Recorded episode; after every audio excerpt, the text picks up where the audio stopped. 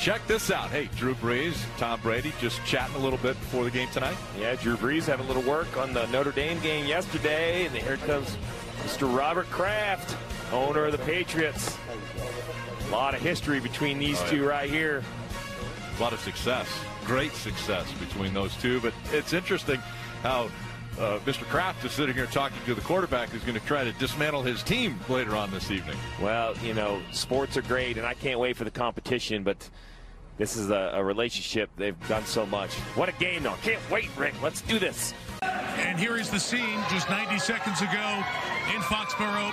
We'll let you listen and watch as Tom Brady returns as a visitor for the first time.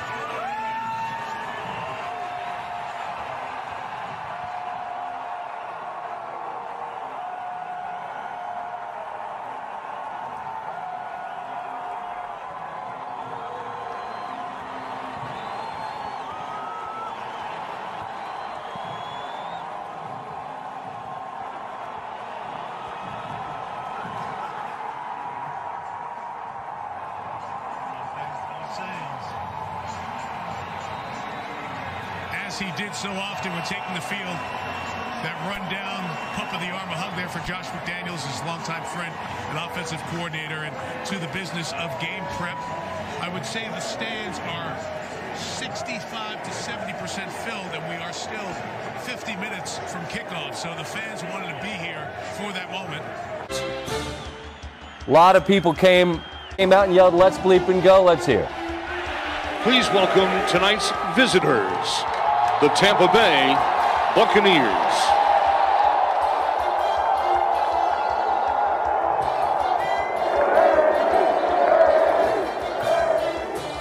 What are you going to do? Not cheer?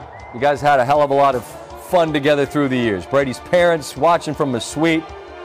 Here's how the Patriots fans changed their tune.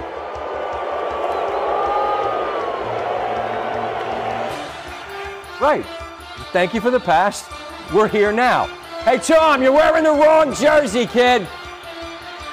Brady across the middle. Complete. Mike Evans. Now just tw- 28 yards away from passing Drew Brees, who's in the building with NBC. Brady, Evans again. There's a bit of a bookkeeping glitch for the moment, but when they figured it out, they acknowledge the new NFL career passing yards leader. It's a road game. They're not going to stop and have a ceremony. I don't know if he got a little laminated thing like Breeze did. Remember that? Yeah. Like German signed this week. Later in the drive, Jones, patient, finds Hunter Henry. I know Stanford Steve was lauding the footwork and the patience there. Pretty tough to do. So, Stephen Belichick possessed, hoping his defense can stop Brady. And this no one saw coming. A third and six with Henry, and it is pouring. Gets his hand up there. That's the play. Wide open. That's the play because Myers is open coming across the field. Nick Folk from 56 for the lead.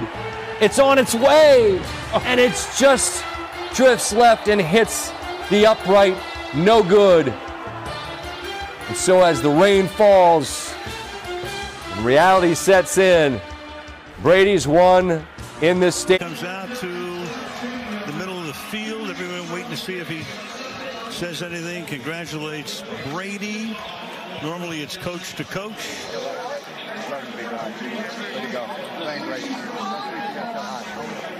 Good job.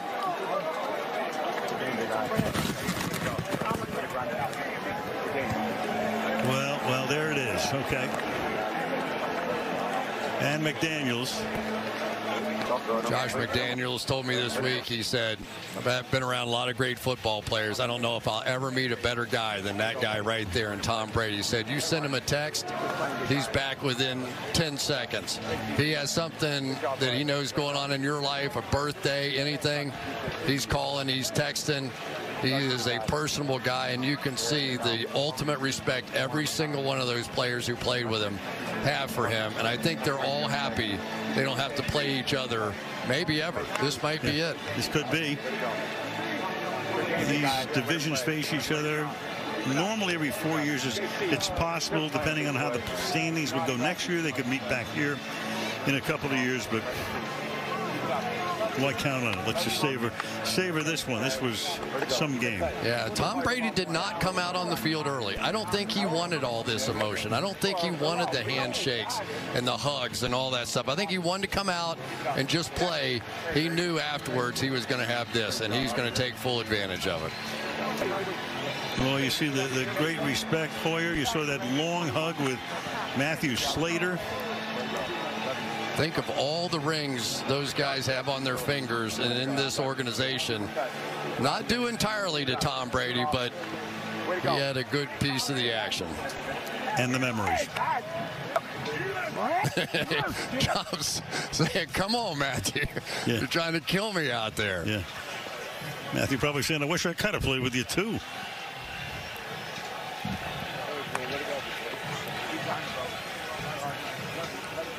That was fun. That was.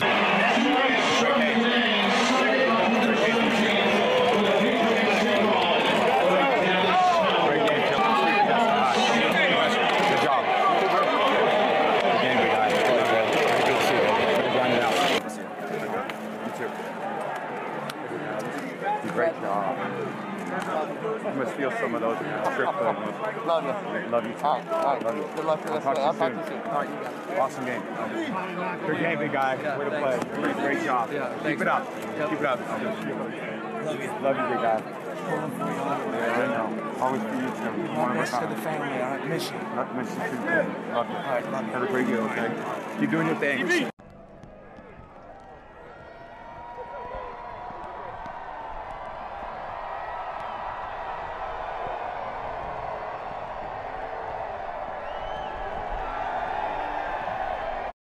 ¿Qué tal amigos? Un gusto en saludarlos de nueva cuenta aquí en The Hall of Famers. La semana número 4 concluye y el capítulo número 22 de The Hall of Famers. Eh, mi Maigo, pues eh, tú lo venías diciendo desde mucho tiempo atrás. Tú venías eh, por ahí mencionando que, que Ben Roethlisberger, pues la verdad es que ya no tiene nada que hacer este, en la NFL. Y así pareciera, aunque la culpa no es solo de él Vamos a, aprovechar el día de hoy también para, para pues tratar de aclarar quiénes son los culpables de, esa marca de un ganado, tres perdidos y pues realmente este pésimo récord ya si nos vamos a los últimos 10, 10 encuentros este, que han jugado los acereros. ¿Qué tal mi Dani? ¿Cómo estás? ¿Cómo estás mi Mayo? Muy buenas noches. Saludos para ti y para todos los compañeros en el panel y también para, para el público, el auditorio que, que, nos está escuchando, nos está viendo desde sus casitas, sus trabajos. No me agrada que mi equipo pierda, eso es algo muy obvio, pero al mismo tiempo, este, no me da gusto, sino que simplemente, este, hay que darle a entender las cosas a la gente que se ha acercado eh, mucho durante mucho tiempo y se han vivido engañado este, a bases de ese coach que llegamos a tener y sobre todo la temporada que está teniendo nuestro coreback actual. Pero bueno, eh, no, no decimos más, pues es solo la presentación del programa y pues vamos a darle, ahorita vamos a hablar un poquito más a fondo de eso, ¿no? Excelente, para, para balancear las cosas y no demacrarnos todos. Voy a, saludar ahora también a, mi compadre Pepe Villalba. Pepe, tú sientas sonriente, papá. Es uno de esos bengalíes de Cincinnati, eh, irradiante la sonrisa de mi Pepe. Así es, ¿cómo estás, Chuy, César, Charlie y pues Dani? Y es que la verdad es que pues fue un gran cumpleaños la, la, verdad fue, fue un gran cumpleaños porque yo digo que normalmente los bengalíes ganan en la semana de mi cumpleaños y esta vez cayó en medio, justamente en medio de, de dos. eran dos días de atrás y dos días adelante. De alguna forma, el de Pittsburgh y pues remontaron contra, contra Jacksonville, ¿no? Esa remontada que, a pesar de el juego que se pudiera pensar de que no llamaba mucho la atención el Jacksonville Cincinnati, pero eran dos mariscales de campo que la gente en Estados Unidos conoce bastante bien. Digo, los vieron jugar bastante en colegial, se enfrentaron en el Campeonato Nacional 2019 y eso lo reflejó los ratings. Fue el partido más visto en canal de NFL Network desde el 2018. Y obviamente creo que tiene que ver no tanto si las escuadras, sino esos dos mariscales de campo y que dieron, y que a final de cuentas eh, dieron un buen partido. Los dos dieron un buen partido y cumplieron con esas expectativas. Los bengalíes están contra sí uno, pero bueno, toca esta semana contra Green Bay y sin Joe Mixon se ve complicado que, que mate. Yo creo que cualquier manera Cincinnati va a ganar 7, 8 juegos y yo creo que con eso eh, es un paso adelante para este equipo. Van bien, van bien los bengalíes, pero por el otro lado, pues bueno, otra cara triste, aunque disimule y aunque se sonría de esas sonrisas forzadas.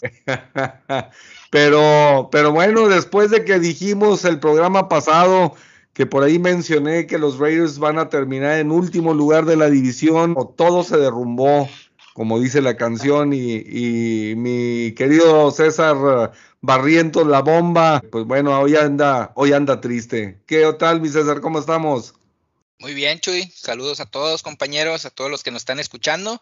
Pues nada, todo tranquilo. La verdad es que sí se perdió el juego. Eh, nada que decir, mucho por corregir. Y pues nada, sigue siendo ahí los mismos males de, de años pasados. Seguimos 3-1 yo creo que aquí pues eso es lo, importante.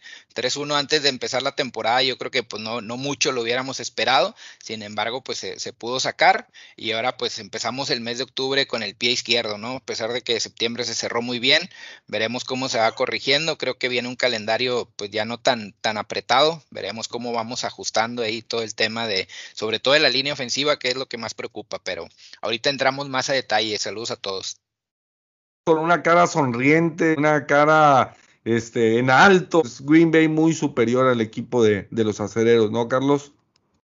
La verdad, da un gusto ver a Green Bay. Bueno, primero que nada, saludarte a Ticho y Pepe, César, Dani. Un gusto convivir ahorita otra vez con ustedes, a toda la gente que nos ve. Eh, se vio bien Green Bay, ¿no? Lo que, lo que hablábamos la semana pasada, de que Aaron Rayos cargaba mucho el juego a Devante Adams. Hoy no se vio así. Hoy había este se le dio bola a Dillon, que Dillon se vio muy bien, se le, vio, se le dio bola a Randall Cobb, dos down, igualando la marca de Dan Marino de 420 pases de anotación.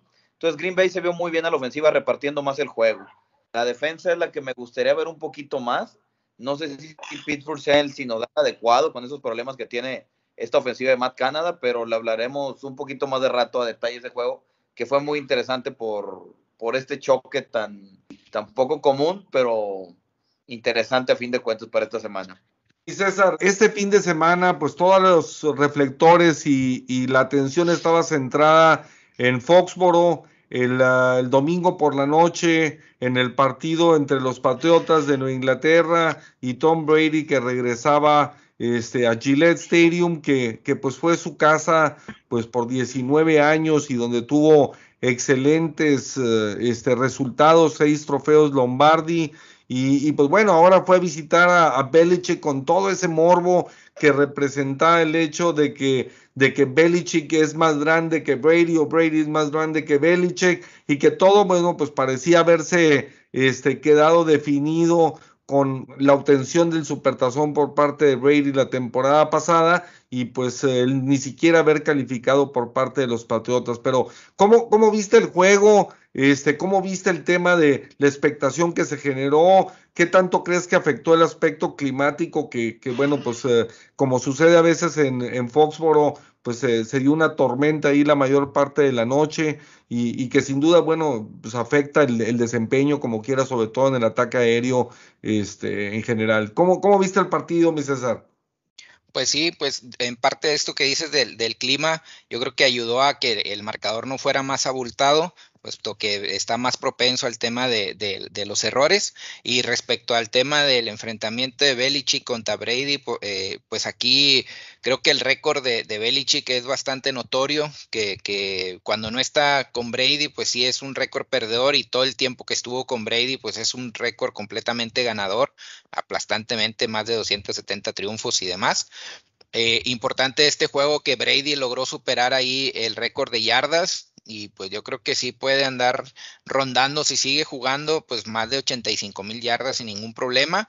El otro punto es que con la eh, victoria de, Brady logró ser el cuarto jugador que, que, realiza o le da vuelta a todos los equipos, es decir, le, ya le ha ganado todos los equipos Entonces esto yo creo que también es con lo que me quedo este partido, además de que me gustó mucho el desempeño por ahí de Mac Jones, que estuvo manteniéndolos en el juego, siento que no se fueron tan, tan, no, aprovecharon muchas ventajas, la defensa estuvo muy dura de Tampa Bay como es normal, pues ahí Harris la verdad es que no pudo hacer mucho y, creo que le cargaron mucho la mano a Jones y me gustó de manera general dentro de su alcance cómo se estuvo desarrollando el partido por parte de la ofensiva de, Patriotas y sobre todo la defensa que pues sabíamos que, iban a encontrar la manera de por ahí estar limitando a Brady y compañía, pues eso ayudó a que fuera un, partido más cerrado, ¿no? Claro, no, ahora, de, entrada, para mí el, partido estuvo obviamente sí afectado por el aspecto climático, también algo conservador, ambos equipos, este, nadie quería perder, e incluso se notó el gesto en la cara de Belichick al final este, del partido, pues se notó por ahí la, la, molestia de Belichick de decir, sí, perdí, el, perdí el encuentro. Un, partido muy emocional, yo creo que el único momento que, realmente arriesgaron y, era como que el momento cumbre que estuvo a punto de darse y no se, no se terminó dando, porque obviamente el tema de las 80 mil yardas forma parte de, pero se eclipsa dentro de todo el marco. Fue cuando los dos pases consecutivos Antonio Brown a la zona de anotación, pase largo, que por ahí sale lesionado el esquinero, una jugada o dos, y entonces hacen un cambio ahí de cornerback y entonces trata de explotar Brady esa, esa sustitución y va de nuevo por eh, Antonio Brown y estuvo a punto de, de atrapar el pase. Yo creo que ese fue el momento donde realmente arriesgaron Mm, todo lo demás fue conservador. Un Mac Jones que a mí sí me gustó. Yo creo que fue muy consistente. Llegó a tener, si no mal recuerdo, 19 pases consecutivos completos, eh, lo cual pues es algo que, realmente para un novato es destacadísimo e incluso para cualquier mariscal de campo pues eh, este, ya con mayor experiencia en la, en la liga. No sé cómo hayas visto tú el juego, Carlos, pero pues bueno, yo creo que, que respondió a las expectativas, ¿no? Claro que sí, mira, como comentaste tú, un juego que inició muy lento, muy conservador de parte de ambos lados. Obviamente sabíamos, este Patriotas no iba a establecer un juego terrestre sobre esa defensiva de Tampa Bay. Eh, empezó a soltar muy bien el brazo Mac Jones. Realmente creo que con este juego ya estamos hablando de Mac Jones que se soltó dentro del campo, se ve un poquito más natural, atacó una defensiva que carece de un perímetro aceptable. Entonces creo que Mac Jones este, ya se afirma como titular y como un novato firme dentro de la posición. Por otro lado, me gustó mucho la labor defensiva del equipo de Patriotas, ¿no? Anulando a Tom Brady en sus receptores, programando las cargas adecuadas de saber cuándo llegarle, cuándo no. No siempre fue atacar al coreback, sino a veces era replegarse para cubrir a los receptores. Entonces, Bill Belichick eh, mete directamente a Tom Brady a solamente una anotación por parte de ellos. Obviamente, el conocer al coreback ayudó mucho a, a Bill Belichick pero sí es un juego muy espectacular eh, dentro de lo que vimos. Ahora, de antemano se notó también bastante la ausencia de Gronkowski, eh, a pesar de no estar en el prime, prime de su momento, sobre todo físicamente, porque obviamente es un paso un poco más lento, etcétera, pero digo, el pelado es eh, clave en el ataque de los, de los bucaneros de Tampa Bay. Hay jugadas que tienen bien hechas independientemente de que hubo un momento del partido en el que, y por varios lapsos, que, que Brady estuvo hasta lanzando un poco arriba, pero sí también había otras que eran netamente de timing y, que era Gronkowski hubiera estado allí con lo largo que es o la estatura que tiene y, su gran elasticidad para atrapar los balones, pues bueno, hubieran cambiado mucho las, las cosas. Hay algo que a mí me llama la atención de Brady, como dices, creo que las situaciones de juego, ninguno de los dos me gustó cómo lo manejaron por lo general, ni Tampa ni Nueva Inglaterra. No sé si lo conservador por cómo era el partido, de lo que se trataba el partido, lo que se estaba peleando, disputando, el legado de ambas partes, de Belichick y de Brady. Creo que eso a lo mejor. Y, la misma lluvia no permitió muchos sí manejos. A mí, en el caso de Tampa Bay, eh, creo que no. Hubo varias jugadas en momentos, o sea, como dices, en momentos eran agresivos cuando no debían y a veces eran conservadores cuando no deberían. Por ejemplo, la conversión de dos puntos que no fueron por conversión de dos puntos en su anotación, fueron por el punto extra. Y ese era un factor durante toda la segunda mitad, después de, eh, después de esa anotación. O una vez que estaban en la zona roja, tienen una segunda oportunidad y mandaron un pase así bien rápido al flat similar como Pittsburgh tuvo algunas eh, en las últimas semanas que tenía poca posibilidad y se dejaron en tercera y largo y ya no lograron hacer nada. Entonces como que se me hicieron eh, detallitos así que no ayudó a lo mejor para que se fuera un mejor partido o como dicen, ese pase largo Antonio Brown que eh, al fin, dos veces que estabas arriesgando, a lo mejor buscas un primer y diez, lo consigues, se acaba el tiempo, gol de campo y se acabó, pero vas por el pase largo, no lo concretas. Igual bueno, Inglaterra del otro lado, creo que hubo muchas de esas circunstancias en el partido por, por ambas partes. Yo creo que en Inglaterra se manejó el partido como ellos querían, y yo creo que típico Bill Belichick cuando se enfrenta a un Peyton Manning, en este caso a Brady, un Roger, que me avancen, pero que no me consigan touchdowns yo creo que esa es la, la tónica que manejan porque Tampa Bay sí llegó a tener pues varias veces en la zona roja y nada más consiguió una anotación. Y yo creo que yo viendo el juego dije, pues esto es, uh, así muchas veces era, nada más no me consigues los touchdowns y estamos en el juego. Porque ese ha sido Patriotas y ahí y un poco con lo de Mac Jones y compañía, ¿por qué no lo sueltan más? ¿Por qué no lo dejan un poco más? No sé si es muy conservador. Eh, en los últimos dos años sin Brady que son 15 pases de anotación, pusieron esa gráfica antes de este partido, eh, los quarterbacks de Patriotas. Entonces, a lo mejor, sé que no tienen los receptores, pero mostrar algo de confianza eh, eh, en Mac Jones. A lo mejor estoy pidiendo mucho muy temprano de Mac Jones, pero sí, sí se está notando una diferencia notoria ofensiva a otro. Y Mac Jones, hasta por lo general, se ha visto bien en esta temporada. Eh, coincido completamente con lo que dice Pepe en el sentido de que este Mac Jones pues eh, lo han llevado paso a paso y como había mencionado en programas anteriores de entrada el esquema de juego así es, o sea, al tener dos alas cerrados y al tener una variedad de corredores en el backfield, eh, rotándose, aunque obviamente Harris ha sido el más utilizado, pero obviamente pues el esquema de juego es así lo que está planeado es así. Por una parte, y cerrando el tema de los Patriotas, los Patriotas, el único equipo en lo que va de la temporada que tiene marca de cero ganados, tres perdidos como local, lo cual eh, pues hace mucho más difícil lo que resta el torneo para ellos, ya que obviamente va a tener más partidos como, como visitante, que en teoría pues lo hace todavía más difícil. Yo creo que lo que destaca a esta jornada número 4 es eh, precisamente el tema del equilibrio. Eh, estamos hablando de que nueve corredores pasaron las 100 yardas en esta semana número 4. Siete de los equipos obtuvieron triunfos.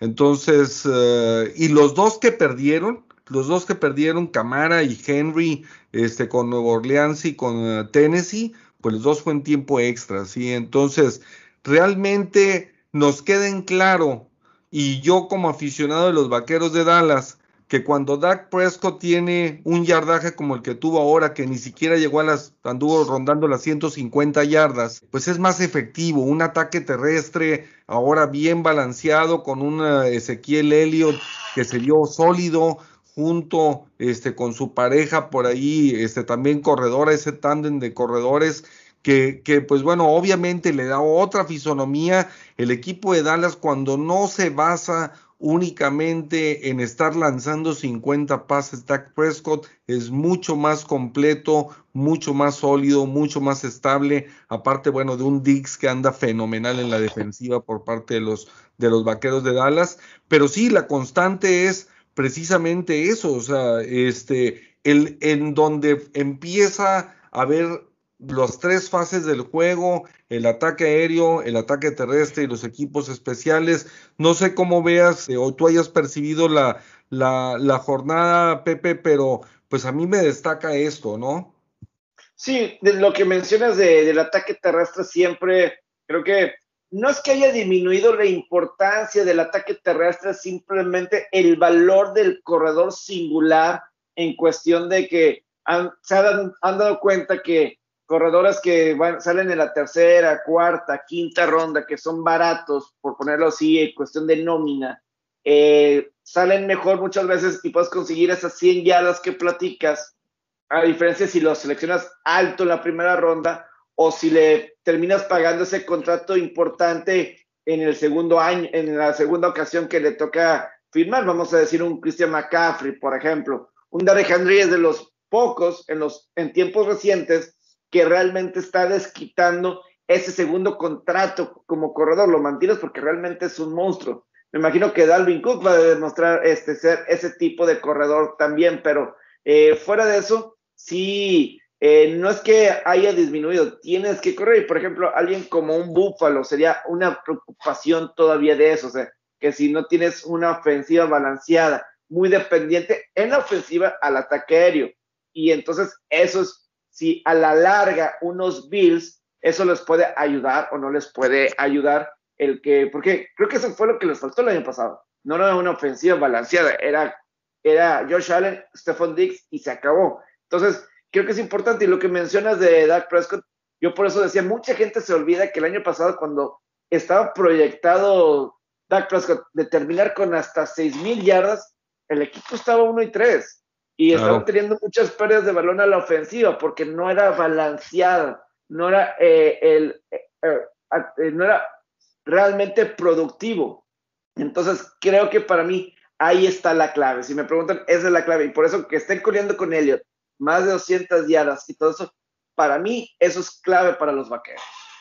Claro, sin duda alguna. Por el otro lado, hablando también de otro Jones, eh, este Daniel Jones, el, el, mariscal de campo de, de los gigantes de, de, Nueva York, la verdad es que aparte de darle el primer triunfo al equipo de la Gran Manzana este, en tiempo extra, pero superó las 400 yardas, tuvo 408, se vio fenomenal Daniel Jones y de entrada no es el primer partido este, que da este, así de, de, impactante. Eh, gigantes, pues bueno, al igual, fíjense, casualmente la semana pasada en el programa, por ahí citaba yo que de los equipos de Nueva York este, iban 0-6 sumando los récords de los dos equipos y ahora los dos ganan y los dos ganan en tiempo extra. Entonces, eh, pues bueno, como que me escucharon y dijeron, pues vamos. Estamos llegando lejos, compañeros, estamos llegando lejos. vamos a cambiar las cosas y, pues bueno, se vio bien gigantes y, terminaron ganando. ¿Cómo has visto a los dos equipos de Nueva York, a Daniel Jones, uh, Dani?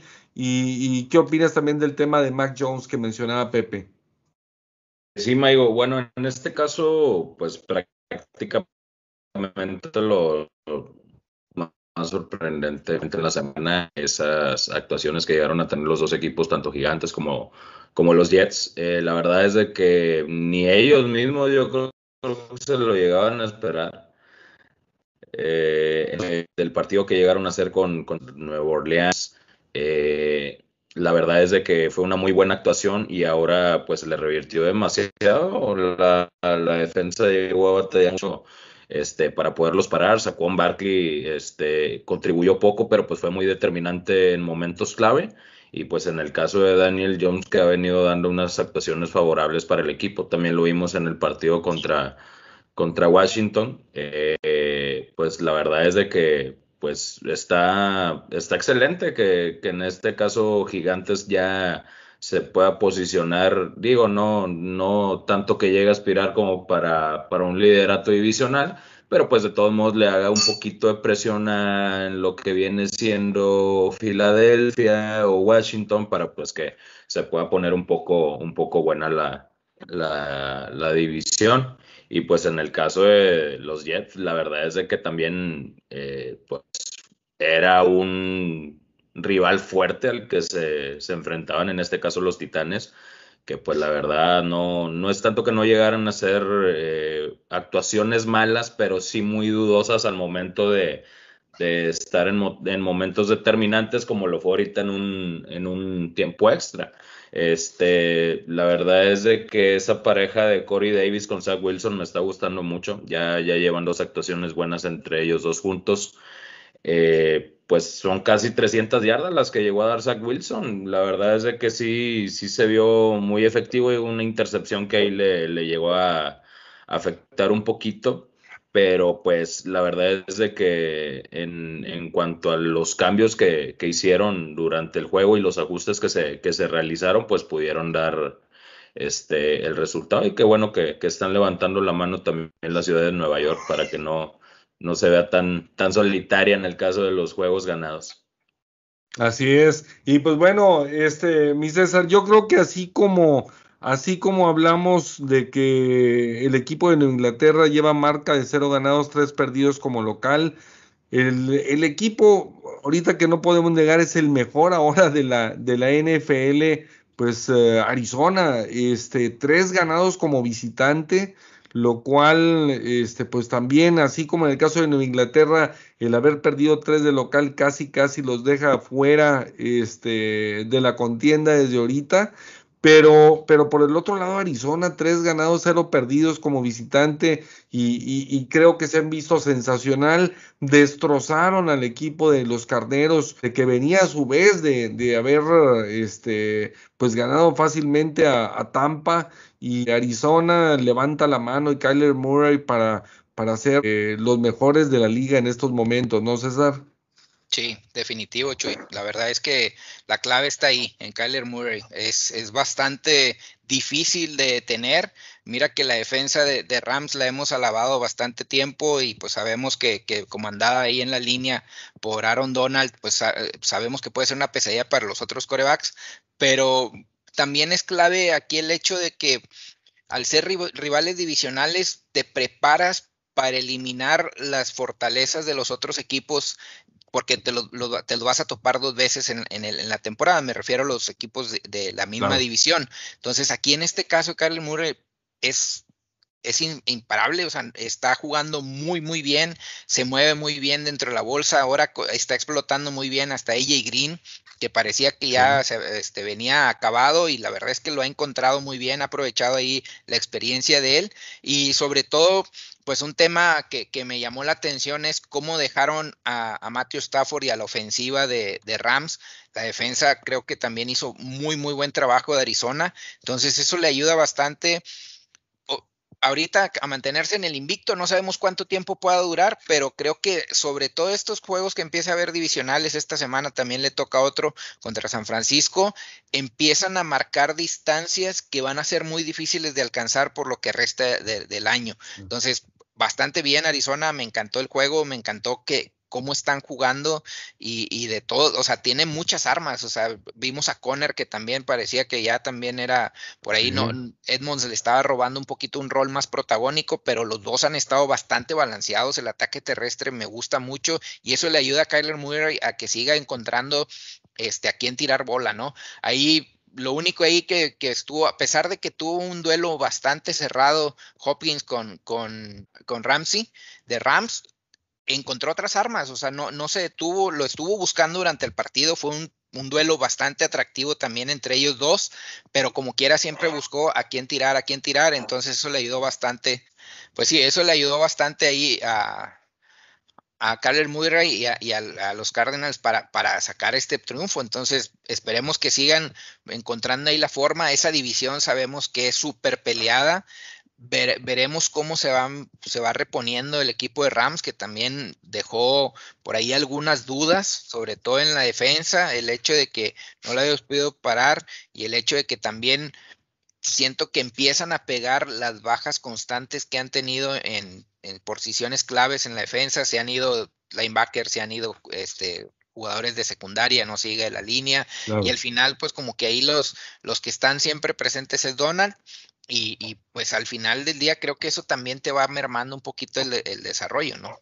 Y ya no está Brandon Stanley, el, el coordinador defensivo, ahora es el head coach de los cargadores, y lo estamos viendo en cargadores. Está jugando bastante bien la defensiva de, los Chargers con Joy Bosa, David James, seleccionan a Sante Samuel Jr. Yo creo que la defensiva de los Rams, yo creo que ya no hay que ponerlo tan genial. Yo creo que está bien. O sea, no tampoco voy a decir que se han caído del, del planeta Tierra, pero no están siendo igual de dominantes. Eh, voy a decir un Chicago, creo que le puedo mover bastante bien el balón. Eh, considerando las habilidades de Chicago, las, el potencial de Chicago, creo que Chicago le pudo mover el balón y, yo creo que pues Tampa también les pudo avanzar el balón. Digo, eso es aceptable por la vía aérea, por lo general, pero pues también Arizona, a mí me sorprendió Arizona el que tan, el que hayan ganado de esa forma. No le habían podido ganar a Sean McVay y los carneros en esta era. No le habían podido ganar y habían sido por lo general y por lo y por lo general habían sido bastante cómodas las, las victorias de, los Rams. Entonces, eh, y te digo, lo vemos con Brandon Staley. yo estoy impresionado, Brandon Staley se ve, se decía que era como que el Sean McVay, pero del lado defensivo, ¿no?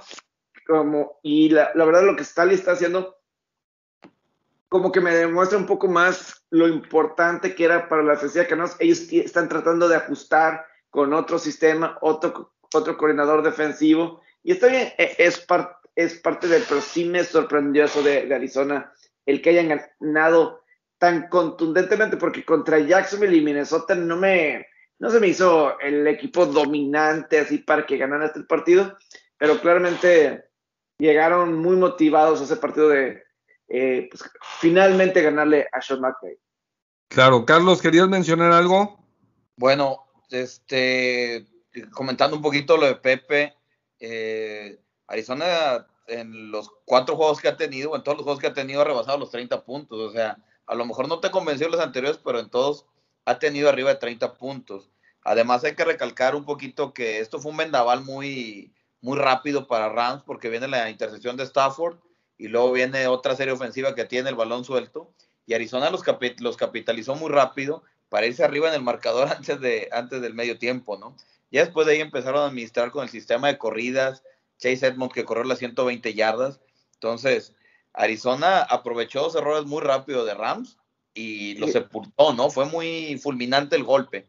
Es que son muy talentosos, pero por ejemplo, Minnesota fue el gol de campo al final eh, que fallaron. Y además hubo algunas intercepciones ahí que tuvo que estar remontando. Y ya yo sentí que la inexperiencia de Lawrence, una intercepción que la regresaron para anotación y que cambió el juego. Y a lo, mejor, también de que venía de el super triunfo contra Tampa y Tom Brady y todo eso. O sea, venía de un emotional high, eh, vamos a ponerlo de, de, esa forma. A lo mejor tuvo que ver, pero sí, eh, no que haya ganado Arizona, porque obviamente es un buen equipo, sino lo dominante que fue Arizona en el juego. Sí, es que también ha sido un equipo muy, muy balanceado, o sea, defensivamente se ha visto excelente eh, y, ofensivamente igual, ¿verdad? Entonces, ya ha mostrado ataque terrestre, ha mostrado ataque aéreo, eh, la, habilidad de Murray es sensacional, como mencionaba César, el uso y el manejo de sus dos eh, corredores también, AJ Green está empezando cada vez a, tener una mejor temporada, entonces, muy, muy bien el equipo de Arizona y de antemano, en la división, bueno, una de las dos divisiones más difíciles, porque si, si sacamos por ahí la cantidad de victorias de cada una de las divisiones, son precisamente las dos divisiones oeste, tanto la de la americana como la de la nacional, las que más victorias tienen con 11 ganados y 5 perdidos contra las demás divisiones. Y obviamente la más mala, increíblemente, pues la de, la de sur de la, de la americana, donde pues teníamos altas expectativas tanto de Tennessee como de Indianapolis y que han ido pues mucho más lento de lo que todos teníamos pronosticado este, este, hasta este momento, considerando pues todas las eh, adiciones que tuvieron para este 2021, los dos equipos que se reforzaron con piezas claves, en el caso de Tennessee con Julio Jones y con este Dupree a la, a la defensiva, y, por el otro lado eh, también el equipo de, de Indianápolis con la defensiva que tuvo pues un, digo, muy, muy sólida, muy fortalecida su defensiva, que ya de por sí venía causando pues sensación los años anteriores y ahora pues también era la llegada de Wentz que, poco a poco se ha ido estabilizando. Tenemos que tomar en cuenta que pues realmente ha sido muy inconsistente su participación debido a todas las lesiones que ha tenido tanto en Filadelfia como ahora este, en, Indy. Pero cada semana creo que muestra progresos y, muestra avances importantes Wentz y el equipo de Indianapolis, bueno, pues ya, ya obtiene una victoria, pero sí las dos divisiones más difíciles de la, de la liga hasta el momento, pues las dos divisiones eh, este, oestes de las respectivas de ambas conferencias. ¿Querías mencionar algo, César? Sí, pues ahí comentando, creo que la clave también para Indianapolis esta semana fue regresar a sus bases. O sea, no deben olvidar que su fuerte es su línea ofensiva y el ataque terrestre. O sea, ya vimos a Taylor dominando las trincheras, entonces eso, eso, le ayudó bastante también a Wentz a que se viera un poquito más liberado de presión. Además de que tenías, quieras que no, pues a la defensiva de, Dolphins, que pues viene mucho a la baja el equipo en general, pero creo que eso es lo, fuerte que puedo rescatar del, del, juego de Colts, el hecho de que regresen a establecer el juego terrestre. Y de eso dependan, o sea, ya que Carson Wentz sea un poquito más vaya soltándose poco a poco, retomando confianza y que vaya encontrando química con sus receptores, sobre todo, que creo que es uno de los puntos débiles de, de, Indianapolis. No me gustan tanto los receptores, entonces es, pues corre la bola, tienes una línea súper fuerte, dale, o sea, corre, corre y tira cuando sea estrictamente necesario. No, no, sin duda alguna. Ahora, por el otro lado, Pepe, también yo creo que, que si hablamos de, de equipos que aparte de Arizona, que aunque teníamos la expectativa de que Arizona iba a ser bastante competitivo y iba a pelear eh, el primer lugar y todo de la, de la división eh, oeste, pero, pero que a final de cuentas, pues bueno, aparte de Arizona, yo creo que hay, hay, equipos que han sorprendido gratamente. Podríamos mencionar a los Vaqueros de Dallas, que aunque esperábamos que que estuvieran eh, de líderes divisionales, algunos sí, algunos no, pero que, fuera el que peleara la división junto con Washington. Eh, pero, pero a final de cuentas, Dallas creo que se, se ha visto más que todo mejoría semana a semana. Por otra parte, también, pues bueno, tus bengalíes de Cincinnati, ya platicamos algo, claro, tus bengalíes de Cincinnati. Y, y yo creo que una mención súper especial también para otro equipo muy, pero muy consistente y balanceado como los cargadores este, de Los Ángeles, que, que sin duda alguna se han visto muy, muy sólidos, ¿no? Yo creo que de esos equipos que mencionas, cargadores era el esperado. Yo creo que era el más esperado de ellos porque pues Justin Herbert se había visto bastante bien la temporada pasada, cerraron bastante bien. Ahí lo que preocupaba era el DNA de cargadores de tragedias al final, donde pierdes juegos, que también hubo el año pasado un poco de eso obviamente Cincinnati es la gran sorpresa 3-1 y yo creo que un Carolina y un Denver todavía están 3-1, yo creo que esos los ponemos como esas sorpresas, porque no los Raiders también con esas marcas de, de 3 y 1, yo creo que soy, son de los más sorpresivos. Eh, yo voy a decir lo que es Carolina, cómo hayan ganado los tres partidos y yo creo que se vieron bien contra Dallas, tampoco se vieron tan fuera de lugar en ese partido. Cincinnati eh, 3, 3 y 1 y pues creo que al final de cuentas ha sido calendario. a lo mejor no han sido todos los mejores rivales, pero pues sí se han mostrado mínimo a, a la medida. Y de los vaqueros, eh, yo creo que ahorita lo podemos poner como un equipo top 5 en la neta, porque eh, con una oficina balanceada que platicamos al principio. Y corrígeme contigo, Chuy, porque yo creo, y lo he dicho en algunas redes y en otros espacios, para mí que Dallas no ha tenido un esquinero tan top desde Dion Sanders y además como que Dallas está regresando a ser esos esquineros. ¿Quién está de, de coordinador defensivos? Dan Quinn. y tienen esquineros altos. La Legión del Boom eh, así está basado en perímetro, con jugadores en el perímetro alto. Travion Dix se ve alto. Sí hay varios que se ven altos. Entonces, eh, creo que están tratando de manejar esa filosofía. Están teniendo playmakers en la defensiva porque de cualquier manera puedes avanzar. Pero esa jugada o dos que hacen en el partido, ahorita está haciendo diferencia. Uno diría, ¿es sostenible los turnovers? O sea, que sea algo que puedas eh, constantemente tú como equipo decir, ah, pues mi equipo va a provocar turnovers. Creo que con, con jugadores como Dix sí podemos esperar turnovers, pero eh, eso es lo que yo veo, así de Dallas, ese, ese, ese balance. Yo sí yo los pongo esos equipos sorpresas. Denver, ojalá, ojalá no sea de consideración que pueda regresar pronto Teddy Bridgewater, porque sí, es muy diferente. No es que sea el super mariscal de campo Bridgewater, pero mínimo les da esperanza, mínimo le da esperanza.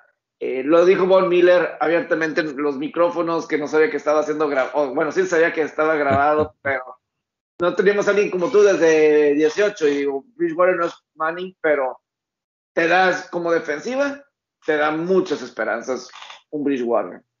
Claro, no, yo consigo, yo, yo coincido contigo primero que todo en el tema de Dix, este, de entrada se parecía, este, igual con el número y todo, a, a Fournette, ahora este, hasta con el estilo, los caminados a ciertos momentos, este, o sea, sí se ve grande, sí se ve este, sólido y sí definitivamente se ha convertido en un playmaker. Claro que obviamente cuatro partidos, pues no, no, no quisiera emocionarme demasiado este, muy rápidamente, pero cuando menos, cuando menos obviamente sí tiene... No, no es apagarlo, es compararlo con Sanders. No, no, no, claro. Digo, obviamente entiendo, y lo que me hacía Pepe no era, no era compararlo, sino, sino decir que desde entonces no había alguien. No han tenido este, un esquinero así de bueno los vaqueros, o comparado, o sea, yo creo que sí es mejor que un Terrence Newman, o, o tiene ese potencial de ser mejor que, que Terrence Newman. Eh, un shutdown con un verdadero shutdown con otros, sí han intentado Morris Claiborne, que fue selección alta porque ha tenido altas elecciones como, como esquineros, eso sí, sin duda alguna. Pero, pero que tenga, digo, tal vez, eh, este, y tú lo mencionaste ahorita, el, el único que, que tiene un cierto, eh, que haya destacado en los últimos 25 años, pero, pero realmente que haya perdurado y que haya sobresalido con su pura personalidad, pues casi que digo, yo creo que estos últimos 25 años todo eh, lo que ha destacado siempre es o en su momento uno o dos jugadores de la línea defensiva o sobre todo el cuerpo de apoyadores que es donde mejores jugadores ha tenido Dallas en la defensiva que le duran dos tres años y luego vienen montones de lesiones y, y pues bueno y así ha sido una constante durante las últimas dos décadas y media aproximadamente. Pero, pero sí, digo, Dick se ha llevado ya la nominación del, del jugador defensivo del mes este, eh, en, septiembre y pues arranca octubre ahora con, con dos intercepciones y, viéndose bastante fuerte. Entonces yo creo que, que, Dallas, eh, en la medida que ha encontrado ese equilibrio terrestre por una parte y por el otro lado también la, la presencia de, Dixie y, yo diría que de Gregory también en la línea en la defensiva y todavía le falta de Marcus Lawrence, pues tú esperas que obviamente el equipo pueda mejorar mucho más. ¿Y vas a mencionar algo, mi Dani? Sí, Maigo, este, bueno, en este caso la verdad es que no, no le, no le quiero dar mérito, no le quiero quitar mérito más que nada a lo que ha estado haciendo eh, Trevon Diggs en esta temporada. La verdad es de que sí ha contribuido bastante y se ha llegado a, a este, posicionar muy bien para obviamente pues ser un ser un jugador determinante e importante en cuanto a en cuanto al, al equipo eh, sin embargo, pues la verdad es de que también tendríamos que, pues, que retomarnos demasiado en, cuanto a lo, que vino siendo su carrera. en este, en este caso, el año pasado, ha habido muchas lecciones en el caso de los asesineros eh, de Dallas, que pues obviamente a lo mejor no llega a ser tan determinante. Se está cortando mucho. Ya, ya de entrada ya se frició. Como Car. Oh, qué la... Perdón, perdón, hoy puedo. Dale, dale, dale, déjate caer, déjate caer. Se queda así, Se queda con el balón abrazado. Pues sí, digo, sin duda alguna, Carlos, yo creo que, que la temporada que, que, ha tenido Dix es bastante este, destacada. Y, pero bueno, este, no centrarnos únicamente en el equipo de Dallas. Como decíamos ahorita, yo creo que, que también los uh, bengalíes de Cincinnati han tenido muy buen año e igualmente pues los cargadores de Los Ángeles este, creo que son ahorita lo, lo más destacado. Mira, en este juego pasado y en lo que he visto, lo poco que he visto de Cincinnati, veo que cada vez Joe Burrow se suelta un poquito más eh, dentro del campo, tiene un poquito más confianza. La línea le ha respondido muy bien y tiene unas armas ahí con Joe Mixon que está haciendo un buen juego terrestre, buen juego de pase corto. Aparte está Boyd, que Boy le ha dado mucho, mucho volumen de juego. Esta semana tuvo nueve recepciones, Exactamente, superó las 100 yardas, entonces Boy le ha dado un aire y este muy grande, una segunda arma que suponemos que iba a ser la segunda arma, creo que está entre segunda y primera. Y aparte, llamar Chase, ¿no? Que temporada de novato está haciendo el apoyo que se requería para Joe Burrow. Entonces, Cincinnati paulatinamente en la ofensiva se le han visto las armas que necesitaba Joe Borro, se ve más establecida la línea ofensiva. Es muy positivo para Cincinnati los pasos que está dando en esta temporada. Y un 3-1. Y hoy estar dentro de eh, eh, eh, hoy estar dentro de unos playoffs en el dibujo es, es, un arranque interesante para los bengalíes. en cuanto a, a los cargadores de Los Ángeles. Qué barbaridad, ¿no? O sea, Justin Herbert parece que lleva ocho temporadas en la liga, una soltura para manejar los tiempos de la bola, para manejar una serie ofensiva, para darle pase a cada uno de los integrantes este, de su staff ofensivo, ¿no? Ayer en la primera serie, lo, hablaba con César antes del programa, repartió la bola para todos lados. Tuvo bola Eckler, tuvieron bola sus receptores y terminó con Jared Cook en una zona de anotación. Y la serie final que, que se aventó eh, para terminar la primera mitad, también, ¿no? Repartiendo bola para todos lados y logrando la anotación. Realmente el joven se come el terreno de juego. Con los Chargers podemos destacar la labor defensiva, que pues si el talento estaba ahí, no lo habían sabido aprovechar.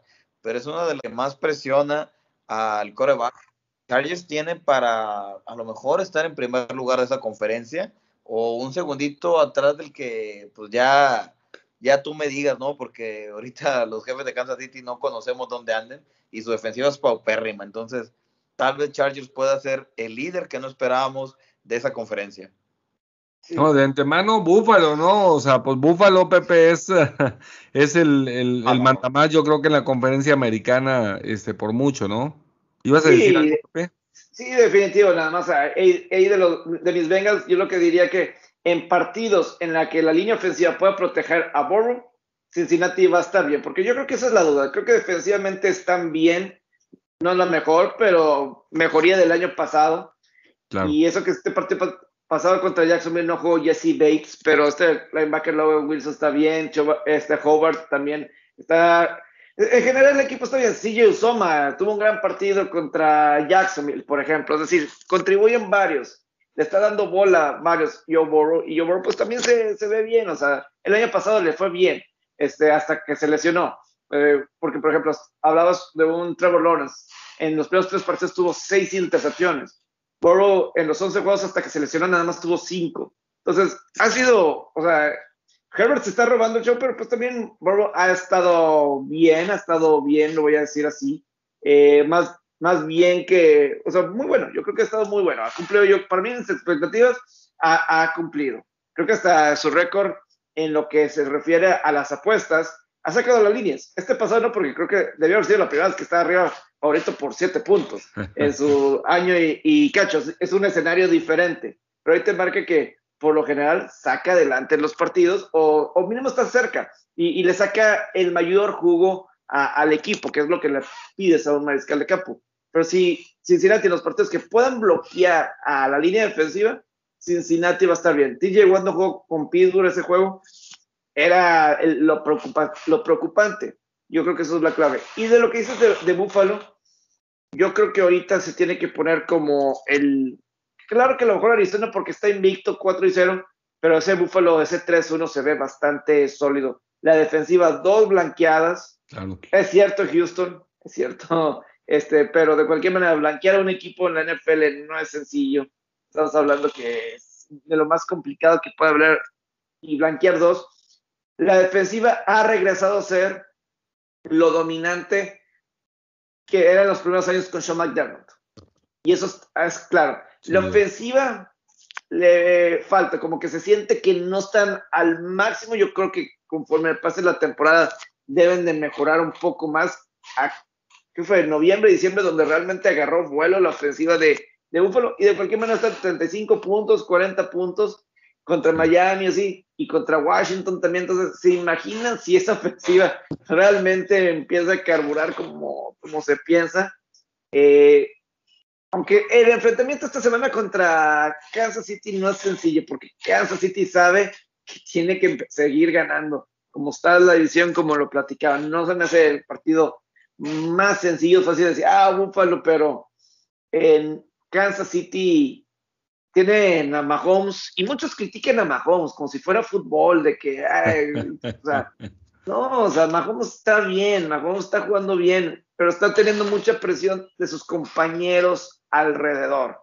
Entonces, pero Búfalo, con esas tres victorias, una derrota, luce bien. Y van a estar bien por muchos, muchos años. Sí, digo, obviamente mientras que les dé el tope salarial en el caso de Kansas City y mientras que les dé también pues eh, este Kelsey como ala cerrado, que yo creo que, que, es lo más estable que tiene. digo, obviamente... perdón que te interrumpa, es que mucha gente que menciona, es que el tope salarial para la cuestión de específico de la defensiva.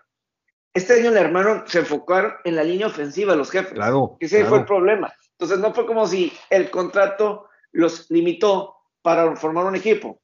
El enfoque de ellos fue línea ofensiva. Ese fue el enfoque y pues bueno, eh, eso es lo que quisieron, pero no fue el contrato de Mahomes no tiene nada que ver con lo de la defensiva. Le dieron contrato de extensión a Chris Jones también, que es uno de sus mejores defensivos, tiene a Tyler ahí también. O sea, no creo que es nada más eso. Creo que lo fuerte es la defensiva de Kansas City en contra de la corrida. Ahí es donde es la mayor debilidad y no han podido solucionar eso en los últimos años. No, no, estoy completamente de acuerdo y, mi comentario no iba por el lado de, de que fuera este, culpa de Mahomes el hecho de, de, que el equipo este, le pegue en el tope salarial todo temprano. Digo, obviamente sabemos que el mariscal de campo es el jugador más caro pues de todas las franquicias. Este, sin embargo, y obviamente el pelado lo vale. ¿Sí? Este, sin embargo, obviamente hay otros jugadores que un Tyreek Hill, este, obviamente esperemos ahorita que todavía está en su año, en su contrato de novato, este, Heller, y, luego, este, eh, espérate también, como te digo, Kelsey, que llegue ya en su etapa, que, que, que, empiece la decadencia o que llegue el retiro, porque, pues a diferencia de un mariscal de campo, que a lo mejor sí te dura los 40 años de edad, sobre todo en la actualidad, pues en el caso de un receptor, este, un, un ala cerrado, pues bueno, sabemos que por el contacto que tiene, el golpeo, la posición, la altura, todo, pues obviamente este, tienden a durar a ese nivel pues menos, menos años y la competencia es bastante fuerte. Entonces, sí, va, sí le va a pegar el tope salarial sin duda alguna y entendemos y lo mencionamos en programas anteriores, pues obviamente la, las dos adiciones que tuvo tanto de Baltimore como de, de Nueva Inglaterra, este, fortaleciendo la, la línea este, ofensiva, porque pues fueron las carencias y la evidencia que hizo, que mostró, eh, que les mostró Tampa Bay en el supertazón, que traía vuelto loco a, a, Mahomes y que ni siquiera lo dejaron competir, ¿verdad? Entonces, pero obviamente como todo, todo, por eso es de Nueva Inglaterra es el que haya en su momento es que haya tenido 20 años de una franquicia, sí, este, en una era de tope salarial, este, con trades y con drafts, este, haya sabido hacer esas combinaciones de mantener el equipo en lo alto por tanto tiempo. Sí, este, ya ahorita pues es difícil, la mayoría de los equipos pues a lo mejor te duran cinco años o algo por el estilo y, y, pues se acabó. Y eso que en general así ha sido siempre, porque si nos remontamos, una cosa es que sea sólido, pero otra cosa es que sea su época ganadora. Si nos vamos incluso a los, a los aceleradores de Petro en los 70 y, y nos vamos a los vaqueros y a los 49 en los 90 eh, pues eh, digo, casi todos los equipos, sobre todo ganando campeonatos, pues a lo mejor lo redondeas en cuatro, cinco, seis años y párale de contar, ¿verdad? Este, pero que un equipo se mantenga 20, pues otro, ese es un reto todavía mayor. Entonces, en el caso de, de, de los jefes, claro, seguirán siendo espectaculares, vendiendo boletos, mientras que mantengan este, la inteligencia de Reed, ¿sí? Este, y mientras que mantengan a un este, Patrick Mahomes sano, y por eso precisamente la adición de esos, de esos dos linieros ofensivos. Pero, pero bueno, no sé si, si hay algo más que quieran agregar en el caso de la semana número 4. Este, ¿Tú, mi César? Sí, pues aprovechando ahorita que cerraste con el tema de Kansas, eh, pues digo, lo tengo ahí muy cerca en mi división y pues ahí vienen empujando. Yo creo que dependen mucho de lo que hace su ofensiva. Sí, estoy de acuerdo con Pepe en el sentido de que su, su defensa en contra de la corrida pues es bastante porosa. Sin embargo, este juego, por ejemplo, además de Kelsey que ha sido más constante, pues apareció ya Cheetah Hill, que también les ayudó bastante y entonces con esto creo que empiezan a nivelar mejor y, pues sabíamos y hemos visto desde el año pasado el hecho de que siempre o bueno, muchos partidos estuvieron cerrados a menos de una anotación. ¿Por qué?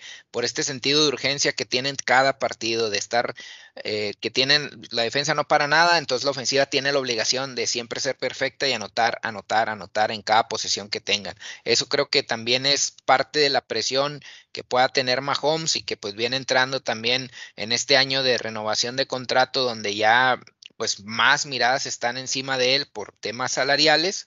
Y, pues con otra cosa que me quedo de, este juego de Kansas es que Andy Reid llegó a los 100 triunfos, ese, eh, llegó con, con, dos equipos, o sea, los 100 triunfos anteriores o más los logró con Eagles, aquellos Eagles que llegaron a tres finales de conferencia en la nacional, que pues, lamentablemente nada más llegaron a un Super Bowl y lo perdieron contra Brady y ahora pues que, el tema de, de, Chiefs, donde ya pues este alcanzó su primer Super Bowl, pues llegó ahora sí que a dos, con sus dos equipos ya tiene más de 100 triunfos. Entonces eso también para resaltar, que me gustaría. Eh, de manera general, pues resaltar también el tema de, de, los novatos, el seguimiento que pues hemos platicado, ya hablamos muy bien de, de Mike Jones. Eh, el tema es, Justin Fields ya ganó su primer juego, le ganó a Vikingos, Zach Wilson también le ganó a Titans, que también pues se vio bien de repente en esos eh, tiros o pases largos, pero también por otro lado vi mucho, o sea, ese sí le estuve poniendo un poquito más de atención, vi muchos pases que parecieran seguros, cortos, que los dejó muy, muy abajo, eh, pero pues al final ya logró su primera victoria siguen pendiente por ahí Trey Lance, que ya viene para su titularidad. Esperemos ver cómo, qué tanto eh, afecta la lesión de Garoppolo. Y pues Trevor Lawrence, que, que sabemos que ahorita traen un mundo ahí de, de, situaciones alrededor del equipo con todo esto de Urban Meyer, la situación por fuera. Agrégale eh, que pues en dos semanas se van a ir a jugar a, London. Regresa esta semana los London Games, empezando este domingo con Jets contra Atlanta. Entonces, otro punto ahí a resaltar. Y pues creo que yo creo que con eso cerraría así un poquito la semana.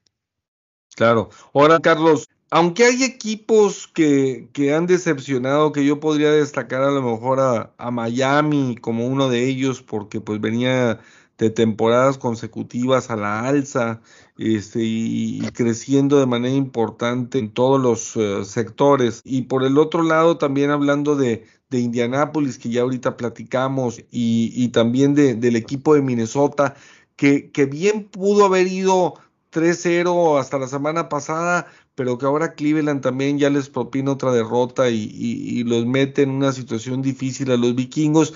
Pero creo que Petro ha sido digo, sobre todo por el arraigo que tienen en México y que tienen en Monterrey el equipo de los acereros, una, una franquicia que se ha mostrado, mostrado constantemente sólida a través de los años, yo diría que pues realmente del 73, 74 que empezaron toda esta revolución con esas primeras elecciones colegiales que tuvieron del 70 este, hacia adelante y, y pues hasta la fecha han tenido pocas temporadas realmente perdedoras o pocas temporadas donde realmente no sean contendientes. Y ahorita pues son el peor equipo de la división, este, que como decíamos, y varios de los comentarios que, que, aquí hemos vertido también, la invitación para que nos sigan en nuestras redes sociales de cada uno de nosotros, por allí los domingos también ponemos alguna serie de facts y de datos en alusión a los partidos y analizamos a los rivales, y, y, pues bueno, también decíamos por ahí, por ejemplo, que Seattle había ganado creo que 13 de los últimos 15 partidos de Seattle a San Francisco, y pues bueno, así se, así se dio, son datos que, que pues bueno, pueden ustedes utilizar algo también para, para sus picks. El equipo de Pittsburgh, pues, pues la verdad es que pues se ve cada vez más mal, ¿no? Le pegaste a ciertos equipos que le he querido pegar, ¿no? En esta semana me, me análisis de, de, ciertos casos, empezando por Pittsburgh, ¿no? Yo te decía a inicio de programa, no podías evaluar la defensa de Green Bay con una ofensiva con Pittsburgh. Ok, la defensa de Green Bay se vio bien, detuvo la carrera, pero el problema ahí en Pittsburgh, como tú lo decías bien, no hay un directo, ¿no? Matt Canada no termina de imprimirle un sello a ofensiva. Cuando Big Ben este, eh, está teniendo buen toque con el balón, la línea ofensiva le falla y lo presionan. Cuando la línea ofensiva está funcionando bien, Big Ben tiene mal toque de balón. Cuando quieren establecer un ataque terrestre, pues les falla la línea ofensiva o algo falla. Pittsburgh no tiene un orden, ¿no? Y generalmente siempre está terminando los partidos eh, jugando a lo que jugó anteriormente. a un pase, llegando sobre la urgencia, intentando anotar y con un juego muy abierto. Creo que a Matt Canada le falta un poquito agarrar su labor de coordinador eh, ofensivo eh, y dejar de cabildear con los jugadores, sino imponer un esquema de juego y un ritmo de juego que le convenga a la institución. Una defensa que mantuvo este fin de semana eh, siempre en el partido a, Pittsburgh hasta que se cansó la defensa en el tercer cuarto y Green Bay terminó tratándolos, ¿no? Obviamente creo que el problema de Pittsburgh tiene varias cabezas, puede ser eh, Ben Roethlisberger, puede ser este, la línea ofensiva, puede ser Matt Canada, pero el responsable siempre, siempre termina siendo el coordinador ofensivo que tiene que ponerse un poquito los pantalones. Eh, hablabas un poquito de los vikingos, ¿no? Que quiero hacer una mención ahí rara. Eh, los ciclos de los mariscales de campo tienen que terminar en algún punto. Creo que el ciclo de Kirk Cousins con los vikingos de Minnesota ya tiene que terminar. Los últimos 10 minutos de ese último cuarto, tanto errores de, este, de, Baker Mayfield, otra persona que pueden estar terminando sus, ciclos en Cleveland, ¿no? Eh, tanto errores de Baker Mayfield por malos pases, por volar pases, una anotación que tenía clara ahí con Odell Beckham, este, que le tiró el pase atrás, su imprecisión en los pases conectando solamente 15 de 33 envíos, eh, podrían estar viendo a Baker Mayfield como el, eh, como el hilo más delgado de, de este equipo llamado Browns. Y en cuanto a Kirk Cousins, pues también igual por las mismas. Completó 18 de 38 pases, eh, intercepciones en los momentos claves, capturas de, de, coreback en ese último cuarto. Entonces, tal vez en este juego vimos dos ciclos de, de corebacks que tienen que apresurar el pasito porque si no, no van a terminar este, el próximo año con contrato con los equipos que tienen. Fíjate, Déjame, porque a Pepe se me está retorciendo, este, Pepe se me está retorciendo desde hace ah. rato que dijiste que, que el final de Kirk Cousins en, uh, este, en Minnesota y, y, Pepe como que este, dijo, no, Kirk Cousins es... Uh, Échale, es que, es que, y luego mencionó Baker Mayfield. Es que, es, que, es, tres pases, Pepe, 15 de 33. Es que también yo creo que hay que reconocer un, poco la cuestión de los rivales, o sea, eh, las defensivas. Es decir, yo hace dos semanas, eh, Miles Garrett lo que llegó a comentar de que alzó la voz de la defensiva, que habían tenido dos semanas malas eh, para empezar la temporada la, defensiva de Cleveland. Y él alzó la voz. Esto no puede ser, necesito ayuda. Y pues llevan dos partidos jugando bastante bien la defensiva. Yo creo que tienes a alguien como Miles Garrett que alza la voz era un matchup difícil para Kirk Cousins, la verdad, era un matchup difícil este. Yo creo que en Fantasy como que era diferente. Esta semana creo que, ¿quién va bien? ¿Sota Detroit? Pues también y Kirk Cousins, o sea, puedes decir, es Detroit. Eh, yo creo que em, como que está ahí en un top 12, o sea, top 11, no sé qué tanto puedan más este, llegar, pero vas a encontrar un mejor quarterback que, que, o sea, a lo mejor lo puedes encontrar, pero que esté disponible o que, o que esté en el draft, ¿dónde? Y en la cuestión de Cleveland con Baker Mayfield, ¿cuánto han batallado para tener un mariscal de campo? Lo que es, es un gran liga, Baker Mayfield. Eh, Carrilla y todo eso. Y yo creo que también la defensa de Minnesota está mejorando como va pasando la, la temporada, ¿no?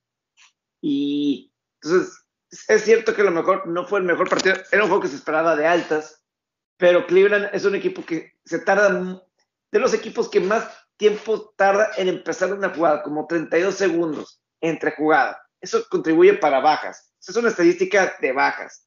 Y, y, a lo mejor eso tiene que ver, pero Cleveland con todo lo que ha batallado para encontrar un coreback, aquí parece que tienes uno. Yo creo que sí es uno. Ya te ganó un juego de postemporada y de visitante. Este, algo que no sucede ya desde 1969. Cleveland no ganó un juego de playoff de visitante desde 1969.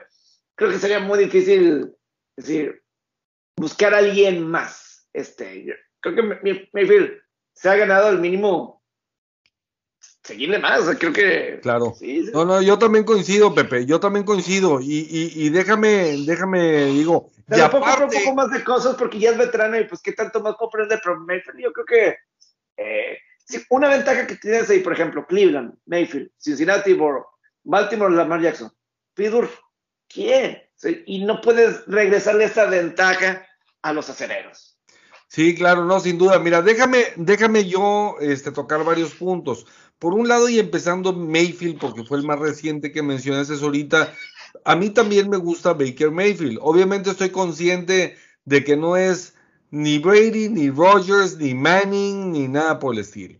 Sí, pero estoy, pero estoy consciente de que es un buen mariscal de campo, cumplidor. Hay que, no hay que olvidar que las últimas dos semanas, que es donde menos bien se ha visto, no ha estado Jarvis Landry, que es su mejor receptor por mucho y con el que mejor química tiene, pero sin duda alguna. Sí, entonces le ha faltado, le ha faltado Jarvis Landry. Por el otro lado, este te digo, si a final de cuentas tienes tú a Mayfield, pues sí te consta que sería claro, al tener un contrato por una cantidad de años determinada, pues va a pasar a, ganar más lana que la que gana ahorita. Sin embargo, sin embargo, pues tampoco va a ser de los top 10 a lo mejor en el mismo contrato que firme este por 5 años o 8 años o algo por el estilo, a lo mejor dependiendo por cuánto lo firmen, pues tampoco va a terminar siendo los 40 melones que nos encasqueta acá Prescott o cosas por el estilo. Entonces, yo creo que por eso sigue siendo una buena opción y, y este, a mí sí me gusta el liderazgo que tiene, me gusta la, la, este, la personalidad que tiene, pero estamos hablando de que están tratando de cambiar algo que es, eh, recordemos lo que eran los cafés de Cleveland, ¿sí? Este, hagan de cuenta que le ponemos Baker Mayfield en los Leones de Detroit, digo, nomás para ponerlo de comparativo, o sea, porque era lo mismo, o sea...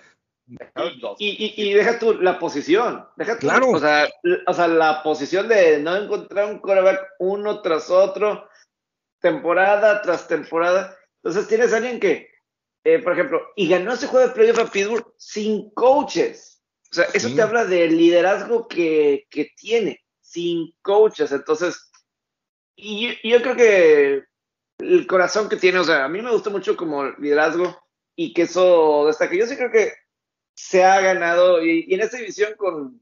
Está interesante quién termina siendo el mejor quarterback de esa división, si Jackson, Morrow o Mayfield.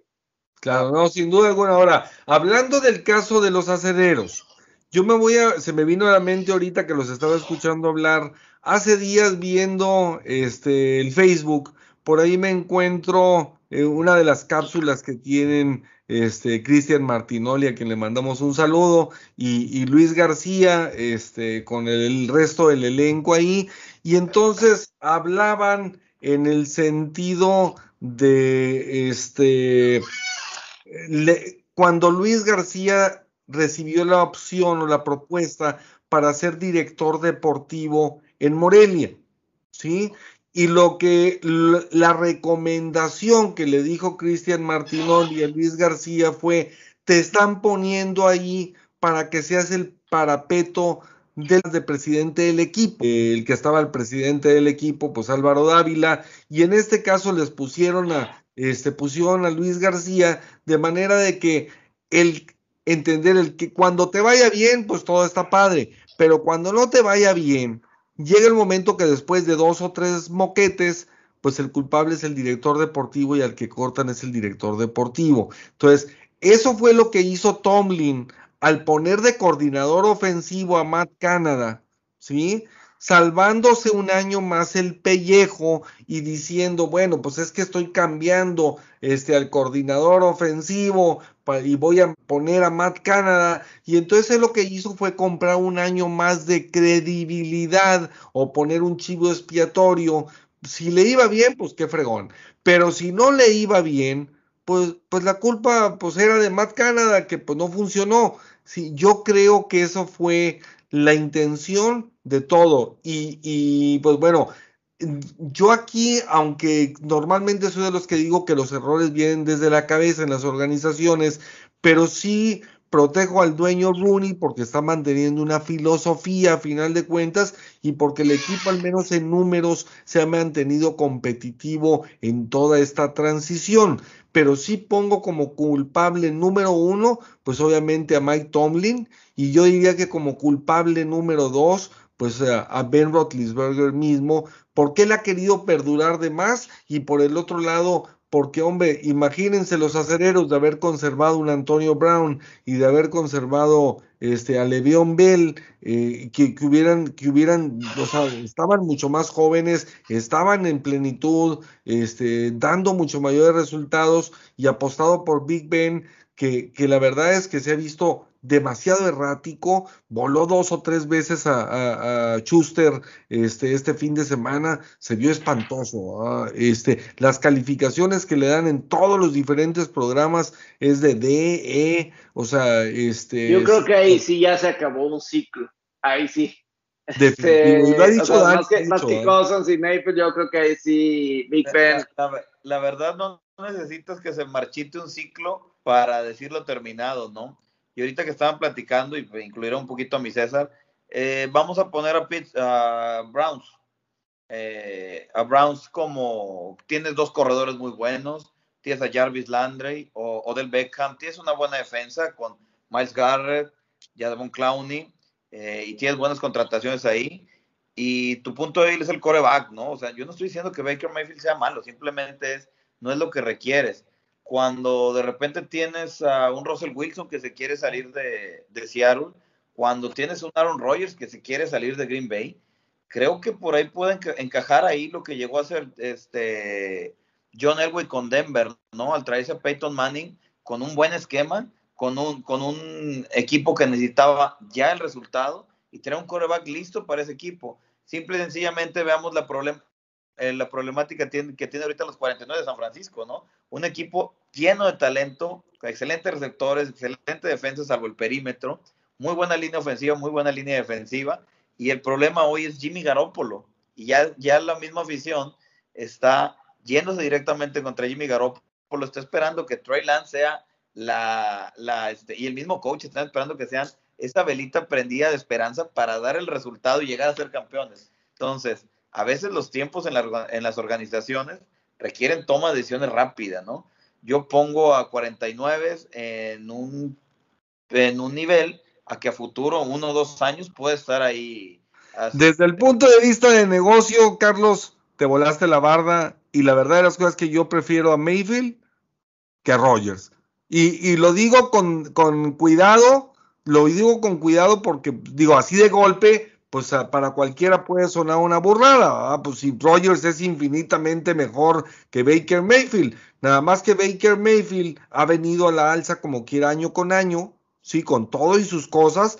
Y Baker Mayfield todavía le quedan 10 años de carrera si se mantiene sano. En cambio a Rogers a lo mucho le quedan unos dos años este, a, como, a como pinta y a como se ve su estilo de juego, etcétera. Entonces, yo sí le veo muchísimo más futuro. Digo, estoy de acuerdo, a lo mejor podrías explotar para tener un año campeón, pero yo creo que una ciudad, o sea, yo creo que una ciudad como Cleveland, que ha sido perdedora por tantas décadas, ¿sí? pues no busca un año de Super Bowl y, y- y luego todos cobran más y entonces el equipo se acaba. Y, y digo, yo creo que ellos sí lo que quieren es cambiar la filosofía del equipo, cambiar la mentalidad, este, hacer eh, de Cleveland un equipo competitivo y aprovechar precisamente que Pittsburgh no tiene ni pies ni cabeza.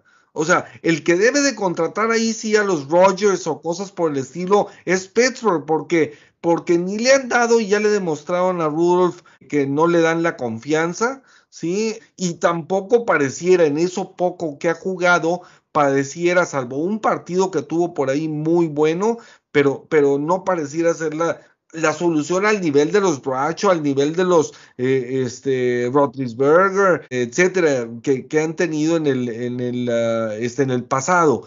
Entonces, yo, yo en lo personal, nunca de los nunca contrataría a Aaron Rodgers para los cafés de Cleveland, que aparte, pues estás hablando del tope salarial, si el pelado estás viendo que se le vence el contrato al alma de su equipo, que son Chovy y Karim Hunt, y también hay eh, un esquinero y un liniero que, que, que también se les vence el, el contrato y que también están en, en, un tope salarial alto y que van a querer renovar alto, yo nunca, nunca haría este seleccionar. No sé, César, te doy bola a ti ahora porque ya te he tenido callado un buen rato y sorry, pero, pero la verdad de las cosas es que para mí, déjame decirlo de esta forma, mi Carlos se respeta el comentario, pero yo creo que ese 3-1 le está llevando a decir una completa barrabasada. No sé qué opines, eh, mi César. Pues entendiendo un poquito ahí las ideas que, están mostrando, eh, entiendo el punto de Charlie y, creo que tiene, tiene cierta razón en el sentido de decir, pues Baker Mayfield es como que el punto débil o el hilo más delgado, ¿no? Al final del día estás hablando que el cocheo, el cocheo te llevó de, de la mano a un muy buen año el año anterior y a pesar de que no pudieron estar en, en, el juego, pues la verdad es que ya habían hecho la tarea, ya tenían todos los fundamentos, ya tenían todo aplicado muy bien, el tema dominado, el tema del sistema, de manera que se pudo ejecutar muy bien en, las, en lo que fue en ese juego contra Steelers.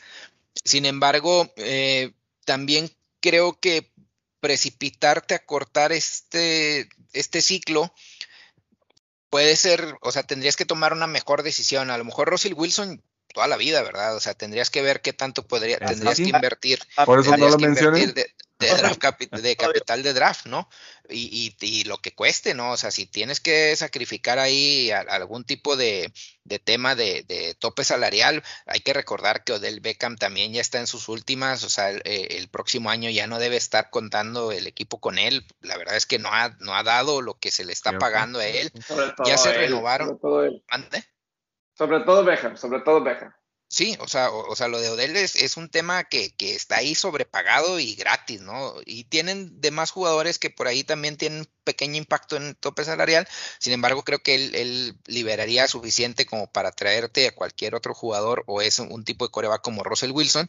Sin embargo, para el, eh, el sostener a Mayfield, sí tiene buen liderazgo, no me gustan tanto sus números, o sea, no, no me encantan. Entiendo que haya tenido una evolución, sobre todo en, los balones perdidos, que, que sí ha, venido mejorando. Sin embargo, es un coreback que a pesar de los pesares, pues no te, no te eh, supera las 4.000 yardas por temporada, o sea, no, no te ha tenido una temporada mayor a 4.000 yardas. Entiendo el punto de que dices, bueno, pues ahorita pues tienes lesionado tu coreback, a tu receptor número uno, pero es también... un equipo que corre. O sea, que lo fuerte es la línea ofensiva y el ataque terrestre con Chubb. Y con, para mí no, no tendría, o sea, no podrías emplear el ataque aéreo porque yo creo que irías, estarías cambiando la identidad de la ofensiva. Así es. Sí, tal vez sí, sin embargo, pues también, o sea, no ha mostrado una explosividad. Hay que ver, o sea, las condiciones que, se, que él también vaya a buscar porque también me queda claro el punto de Chuy y dices, ok, si, es, si a Mayfield no le vas a pagar como un top ten, quédatelo. O sea, dale un proyecto de tres años, continúa desarrollándolo y ya tienes blindados a tus dos corredores, no comprometes tanto el cap, tienes una defensa muy dominante que ha venido mejorando, entonces dale, o sea, síguele con él. Pero pues, sí está, por lo, ahora sí que, que, los dos puntos siento que tienen cierto grado de, de, de razón pero sí, tampoco creo que, sea la, la, mejor opción traerte a un Aaron Rodgers que quizá le queda muy poco camino. Olvidémonos de todo lo que es el tema exterior. E, el camino que le queda a Aaron Rodgers es más corto todavía que Russell Wilson. Entonces, e, en esa parte siento que tienes un quarterback súper novato que todavía puedes ir moldeando e ir trabajando en Mayfield y sin tanto inversión en temas de tope salarial, creo que sí vale la pena seguir evaluándolo este año de manera que le pueda soltar un poquito más eh, eh, decisiones. Sobre todo es un tema de, de, cómo va a manejar el sistema de juego en este otro año eh, con sus coordinadores o con su head coach para efectos de, de darte cuenta qué tanto puede mejorar sin ciertos tipo de armas, porque tampoco es como que tengas, o sea, sí tienes a los mejores corredores, pero pues tampoco tienes a quién tirarle, además de que ya lo que dijimos de Odell Beckham, que pues ha sido bastante decepcionante. Claro, mi, mi César salió demasiado diplomático, eh, dijo, quedó bien con los dos. Eh, obviamente yo digo, entiendo, en el hoy hay una calidad indiscutible de Russell Wilson y de Aaron Rodgers pero eh, eh, tú me estás hablando como aficionado hoy. Ah, no, pues dos son mejor que Mayfield, no tienen ni punto de comparación. Mayfield está en otra liga completamente distinta. Pero hablando como directivo de equipo, yo por eso no mencioné a Wilson, porque pues obviamente yo digo, yo estaba haciendo mi estrategia. Digo, Rogers, por, por eso mencioné a Rogers, le quedan dos o tres años al nivel que tiene a lo mucho. Sí, este, y jugando en Green Bay, lo quiero ver en otro lado, a ver si le va igual. Pero en cambio, a Russell Wilson, a Russell Wilson le quedan 10 años, así, entonces, pues ahí sí, pero, pero bueno, ustedes están puestos de acuerdo y defendiendo esos puntos de vista, mi César diplomático. Pepe, por favor, diles, eh, eh, hazlos entrar en cordura, Pepe. Eh, es que es difícil, digo, obviamente lo que podría estar apostando, por ejemplo, pues Brady, ¿no? Llega a Tampa y es campeón del Super Bowl, ¿no? la cosa de, de, de, de, Peyton, que pues bueno, llega a Denver y llega a dos Super Bowls y gana uno. O bueno, sí, cinco años. no, no, ¿Eh? espérate. En cinco años. Y, y, lo que Matthew Stafford está haciendo potencialmente en carneros. Lo que Matthew Stafford potencialmente está haciendo en carneros. Esa puede ser otra cuestión, ¿no? Eh, que ellos con Goff decían, a lo mejor con Goff podemos estar ganando. Eso se los podemos comprar. Con Goff podemos estar ganando. Y ellos están arriesgando irse por un Stafford porque piensan que con él van a pegar, van a conectar un Grand Slam. Eh, y han iniciado bien en, eso. Es, yo sería un riesgo porque a lo mejor el confort con Mayfield finalmente tienes un coreback que es un coreback titular en la NFL. O sea, sí es un coreback titular. Y no, no hemos podido decir eso de Cleveland eh, en 25 años. O sea, un coreback realmente titular. Entonces, también es muy cómodo quedarte ahí, eh, pero tienes que tener un buen plan, porque yo Mayfield eh, sí creo que es un muy buen, o sea, puede ser muy bueno y además a lo mejor el sistema como es un equipo corredón, porque ahorita se me da muy mal el que cambiaras eso. Es como Prescott. O sea, ahorita estás corriendo el balón y, y ¿cómo se recompensa? Cuatro pases de anotación, menos intentos, pero tienes cuatro pases de anotación y el equipo se ve bien. Claro. Entonces, Claro. No, sin duda alguna, y, y, entender, digo, obviamente, si tú me, si tú me dices quién es mejor, pues, pues, pues no hay ni punto de comparación, ¿no?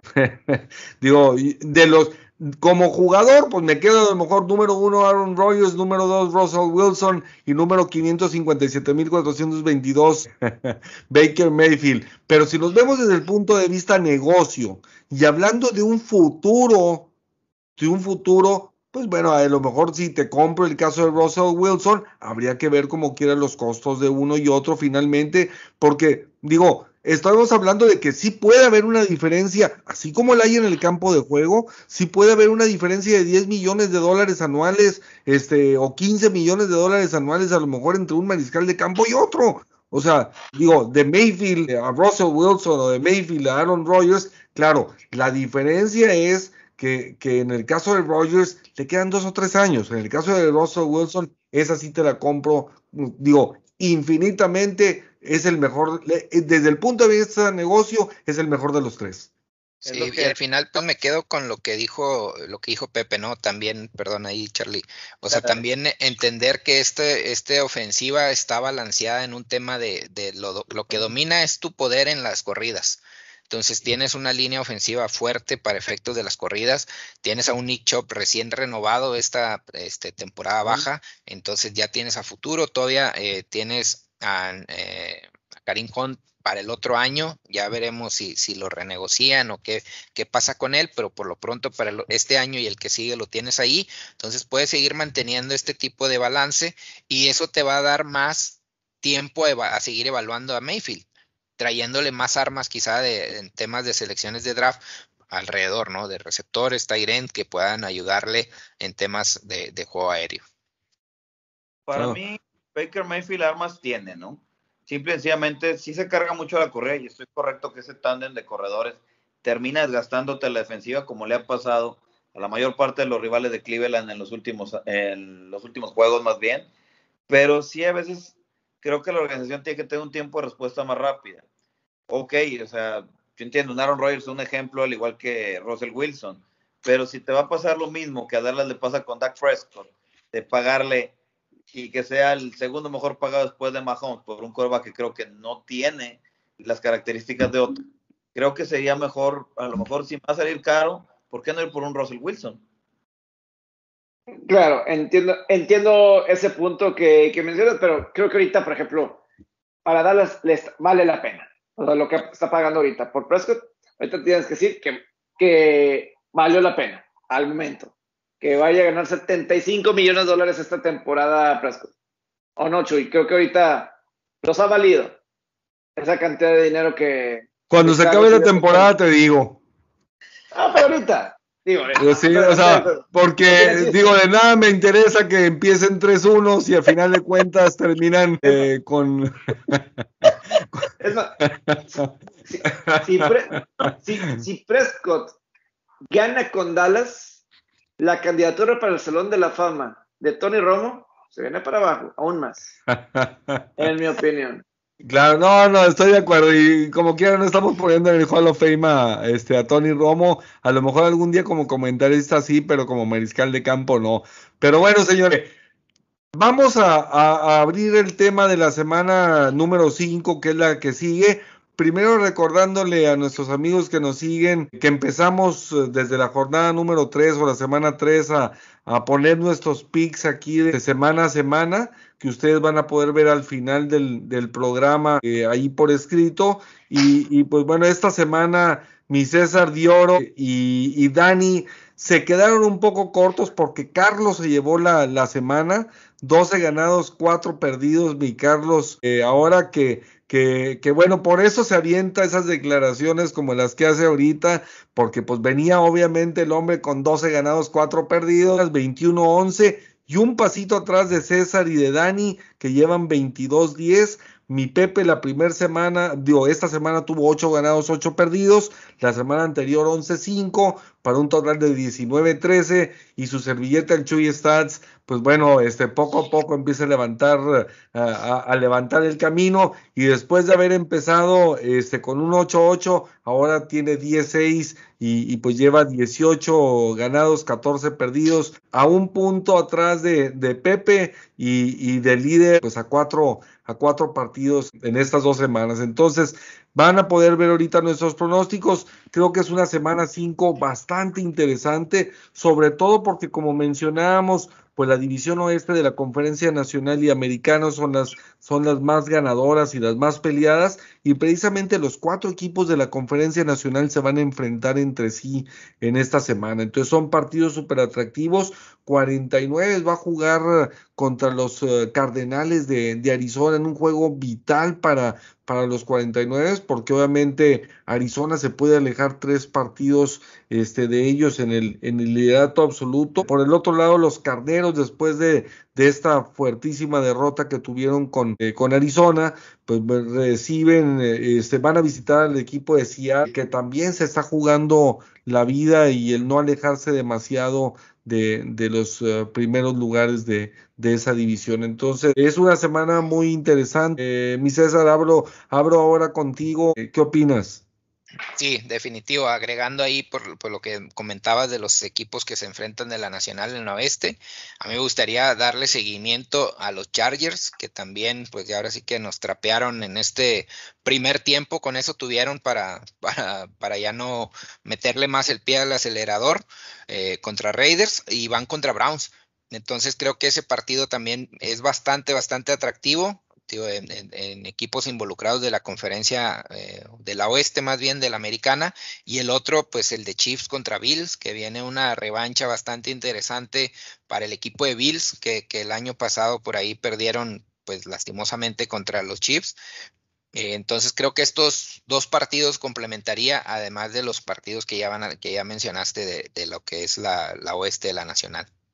Claro, sin duda alguna. Por el otro lado, Pepe, también el clásico de Florida, uno de ellos, porque obviamente recordemos que hay tres equipos ahí en eh, Florida, pero, pero los dos cuando menos de, de mayor, eh, pues yo diría que, que, tradición, uno, el equipo de Miami, que, que pues bueno, tuvo grandes glorias en los setentas, y, y pues bueno, equipos importantes con, con Dan Marino y Don Chula, también por por mucho, mucho tiempo y, y ahora este Miami que, que, pues empieza este, con solamente una victoria, pero que eso no quita que, que enfrentar a, Tampa, eh, pues bueno, es un, un, partido interesante este, por ser dos rivales de, del estado de Florida, ¿no, Pepe? A mí me desilusionó, Miami para mí es el equipo que más me ha desilusionado, eh, tal cual. Eh, yo pensaba que podía estar como el segundo mejor equipo y realmente aspirar, ¿no? Lo que es aspirar a ser un comodín y parece todo lo contrario. Y hasta con Jacoby Brissett, porque Jacoby Brissett no se me hace tan mal coreback, que tiene más touchdowns que intercepciones, digo, eh, su marca de victorias y derrotas, pues obviamente no es bueno, pero sí Miami para mí ha sido la, la decepción, tres derrotas de forma consecutiva, eh, no se está viendo nada, nada bien, Brian Flores eh, sí ha desilusionado, porque de Patriotas y de Jets, yo, yo pienso, Miami tiene más talento, eh, desde receptores, eh, corredores, a la cerrada, creo que esa ofensiva está underperforming muy, muy cañón. Y, y, hablando de, la defensiva, creo que está cumpliendo, pero, o sea, porque Jets, pues sí esperas que es un roster eh, más en desarrollo todavía. Patriotas, creo que les faltan muchas armas todavía, ¿no? Entonces, que, eh, pero Miami, yo ya lo veía más completo. Este es el tercer año y todas las selecciones, todos los jugadores que diste hace dos años para armar a tu equipo, este era el año para que se se califique a, a postemporada, ¿no? Eh, y entonces está ese partido. Aquí yo creo que es donde la defensiva de Tampa va, a mostrar mejoría, debe mostrar mejoría, sobre todo contra el pase. Eh, entonces, aunque si hay un equipo contra el que ha batallado Brady en esa división, es Miami. Este, históricamente, ese es el que más le ha dado eh, dolor de, de cabeza. Eh, Recuerden contra quién va Washington esta semana. Eh, la historia de Taylor Henneke es muy buena. Leí una, escuché su entrevista que tuvo con Fox Sports después del partido, lo que dijo, no, ah, de que eh, hubo un tiempo que estaba durmiendo en la casa de su hermana, en el sofá, y que pues, apoyando su sueño de mantener su sueño vivo de jugar en la NFL y que está jugando bien. O sea, la verdad es que la defensiva, ¿no? La defensiva realmente de Washington no es lo que se esperaba al momento, no lo ha sido. Eh, él ha cumplido, Geniki, hasta las derrotas, creo que ha sido, se ha visto bien, Geniki no, no ha sido ningún problema él. Y entonces, eh, es una muy buena historia la de, la de Geniki. De, eso se trata los deportes, los underdogs, ¿no? Y que, claro. no sé si sea el futuro de Washington, porque creo que eh, Fitzpatrick ahí es el futuro a largo plazo, pero pues muy bien por, por Y contra Santos, ¿por qué no puede conseguir una victoria? Debe ser un juego de, puntos. Si Daniel Jones tuvo un buen juego, ¿por qué no? Henneke también puede tener ahí un, buen partido. A mí me intriga lo que está haciendo Taylor Henneke y qué bueno, qué, qué bueno así eh, en general. Eh, yo me, me, intriga ese partido. Ya hablaron así de, de algunos, así por lo general, Kansas City Buffalo ese eh, Buffalo no le ha podido ganar a Kansas City. No el año pasado perdieron las dos veces. creo que sigue siendo Kansas City entra ahí de, favorito. A lo mejor no, no sé, a lo mejor no en la línea, no sé, pero yo sí creo que Kansas City, hasta que no le puedas ganar Buffalo, o sea, es un dolor de cabeza. Hay una rivalidad interesante, yo creo que entre Mahomes y Allen, porque los dos dicen que tienen el mejor brazo de la liga, y a lo mejor, esta, Digo, el año pasado se enfrentaron en un partido en martes, porque hubo cuestiones de COVID así en martes y pues, y estaba lloviendo y pues no fue así el mejor oportunidad para Allen, pero esos partidos es con el que yo me voy. ¿Y por qué no Jacksonville puede conseguir una, su primera victoria aquí? Creo que de los dos equipos que, que no han ganado Detroit Jacksonville, Jacksonville ha estado más cerca. Jacksonville ha estado cada vez más cerca de, de ganar este, partidos. Vamos a ver cómo pasa lo de Urban Mayer, ¿no? Este, Así es. Pero, pero Titanes, ¿por qué no? Este Titanes, eh, jugando de visitante, por eso no sorprendió tanto Jets, pero yo creo que Jacksonville, ya sea esta semana contra Titanes o la siguiente semana contra Miami, debe de conseguir su primera victoria en los Jaguares. no, no, sin duda alguna yo sí he visto también esa evolución y sí creo que los Jaguares van a van a lograr cuestión de tiempo eh, una, una victoria y Trevor Lawrence cada vez se asienta más, pero sí habrá que ver el impacto en un equipo joven que apenas el, entrenador de jefe se está ganando la confianza de, de, su escuadra y, y, pues bueno, salir con ese tipo de situaciones este, cuando sabes cómo ahora el tema de las redes sociales impacta en los deportes, pues bueno, debes de, de, y en una situación de pandemia, pues ser más inteligente y actuar como líder precisamente, sobre todo cuando está siendo cuestionado por lo que estás haciendo y cuando pues no se le están dando los, los resultados. Y, y, y, bueno, a lo mejor nada más ahí para, para echarle algo de carro a mi Pepe, este, aunque entiendo el comentario que iba por el lado de eh, Heineken se ha visto sensacional, pero pues no sabemos porque a veces le da miedo a las franquicias y lo vimos precisamente en los Jaguares eh, con Minshu que, que, que, se la jueguen con este tipo de jugadores que a lo mejor de repente surgen de la nada. A mí me encanta como se ha visto Heineken, sobre todo cuando las expectativas no eran este, lo que ha dado, ha dado mucho más que las expectativas. Sin embargo, de eso a decir que Fitzpatrick es el futuro del equipo cuando tiene 38 años y cuando cambia de equipo... ah, ah, lo que dije, no, obviamente no creo que sea ni Fitzpatrick sea el futuro de la franquicia. Claro. Este, no, obviamente no. Este... Entiendo, yo nada más eché carro de lo que dijiste, mi Pepe. Pero bueno, y para cerrar, y para cerrar el programa, pues bueno, vamos a darle juego ahora a mi Carlos de Oro, eh, como con ese liderazgo que tiene ahora, a pesar de que quiere acomodar a Rogers en todos los equipos de la NFL. Y, y, y vamos a cerrar porque, pues oye, hay un buen juego entre dos equipos líderes divisionales el equipo de los bengalíes de Cincinnati y los empacadores de Green Bay. Este es un buen partido entre dos equipos líderes de división. Mira, bueno, primero que nada, yo te quisiera decir que no me gustaría ver que Aaron Rodgers le ganara a los 32 equipos, ¿no? Entonces, mi corazón es que se quede en Green Bay, simplemente es una opción que doy para, para un equipo que, que veo ahí que le falta algo, ¿no? A la organización. Pues sí, cierra, este, se da el Bengalíes contra Empacadores, creo que Empacadores lo tiene que ganar, ha presentado una mejoría, no descarto por ahí que la juventud y todo lo que rodea a Cincinnati pueda, porque está en casa además, este, pueda, pueda capitalizar algo. Todo depende de lo que yo les voy diciendo, ¿no? A ver y tengo que tener la cama, ¿no? Pero a ver qué, a ver qué tan preparada está la defensa de Joe Barry, que es la única incógnita que debe tener Green Bay ahorita. Si quiere ganar, eh, lo que he mantenido toda la temporada es que la defensa de Joe Barry sea superior o tenga una mejoría a las defensas anteriores que han tenido los empacadores de Green Bay. Otro dato ahí que juego que me interesa mucho es el de Washington Saints, como dijo Pepe. No solo la historia de Heineken, sino ver a ese Nuevo Orleans, ¿no? Nuevo Orleans que en el juego pasado batalló para abrir la defensa de Gigantes tanto que empezó a alternar sus coreback con Tyson Hill y este y James Winston para crear los huecos en esa defensa. Eh, Nuevo Orleans hoy no tiene un ataque aéreo contundente, hoy no tiene receptores, entonces es lo que ha estado leyendo Nuevo Orleans esta temporada. Quiero ver si Nuevo Orleans empieza a hacer algo diferente o sigue siendo ese, no sé si segundo para división o de plano una temporada perdida para los Santos me interesa ver mucho eso, más la novela de San Francisco, ¿no? No sabemos si Jimmy Garoppolo está el siguiente juego o si esté Trey Lance.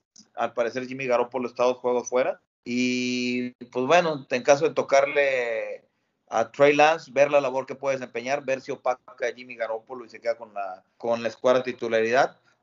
Eh, eh, o si sigue este tormento de que esté Jimmy de titular y paulatinamente la gente siga insistiendo con esa bronca que se creó el mismo Kyle Shanahan de estar este, alternando los, los coreback a que lo sigan pidiendo la titular de Trey Lance sobre todas las cosas. Creo que son las novelas que me gustaría ver ahorita, en, este, en esta semana. Y pues bueno, nos queda una jornada interesante para el NFL. Pero, pero ahora que ya lo viste a Trey Lance en un partido oficial, más de dos o tres jugadas y en zona roja, la verdad de las cosas es que lo viste listo. O sea, le, viste algo. Yo, yo en lo personal no le vi absolutamente nada, ¿eh? No lo listo pero el problema es que has creado expectativas sobre la, persona, ¿no? Eh, el detalle es que el mismo desgaste, eh, la intercepción de Jimmy Garoppolo le pesa más que la actuación de Trey Lance, ¿no? Es tanta la sombra que le ha hecho, el problema que ha hecho el entrenador al crear un Trey Lance muy bueno en los entrenamientos, que cualquier error de Jimmy Garoppolo va a maximizar una, una actuación regular a muy buena, ¿no? Entonces, creo que ese es el error que tiene San Francisco. Seattle la semana pasada le pegó a San Francisco con San Francisco teniendo 457 yardas por, eh, totales y Seattle 234. Pero el golpe que le dio es la duda que le está generando un rival de división con ese problema que se creó Shanahan, creo yo. Pues mira, ahorita que mencionamos a Garópolo, haz de cuenta que, digo, con las debidas proporciones, el, el, Garópolo, el problema que tiene es, el problema principal son sus lesiones y el no poderse mantener sano ningún año. No porque al final de cuentas el pelado es un pelado ganador, es como lo que hablábamos de Mayfield ahorita y, y aclarando, Mayfield sí tiene, Mayfield sí tiene el liderazgo que no tiene el, uh, en, en, el caso. el caso de Jim.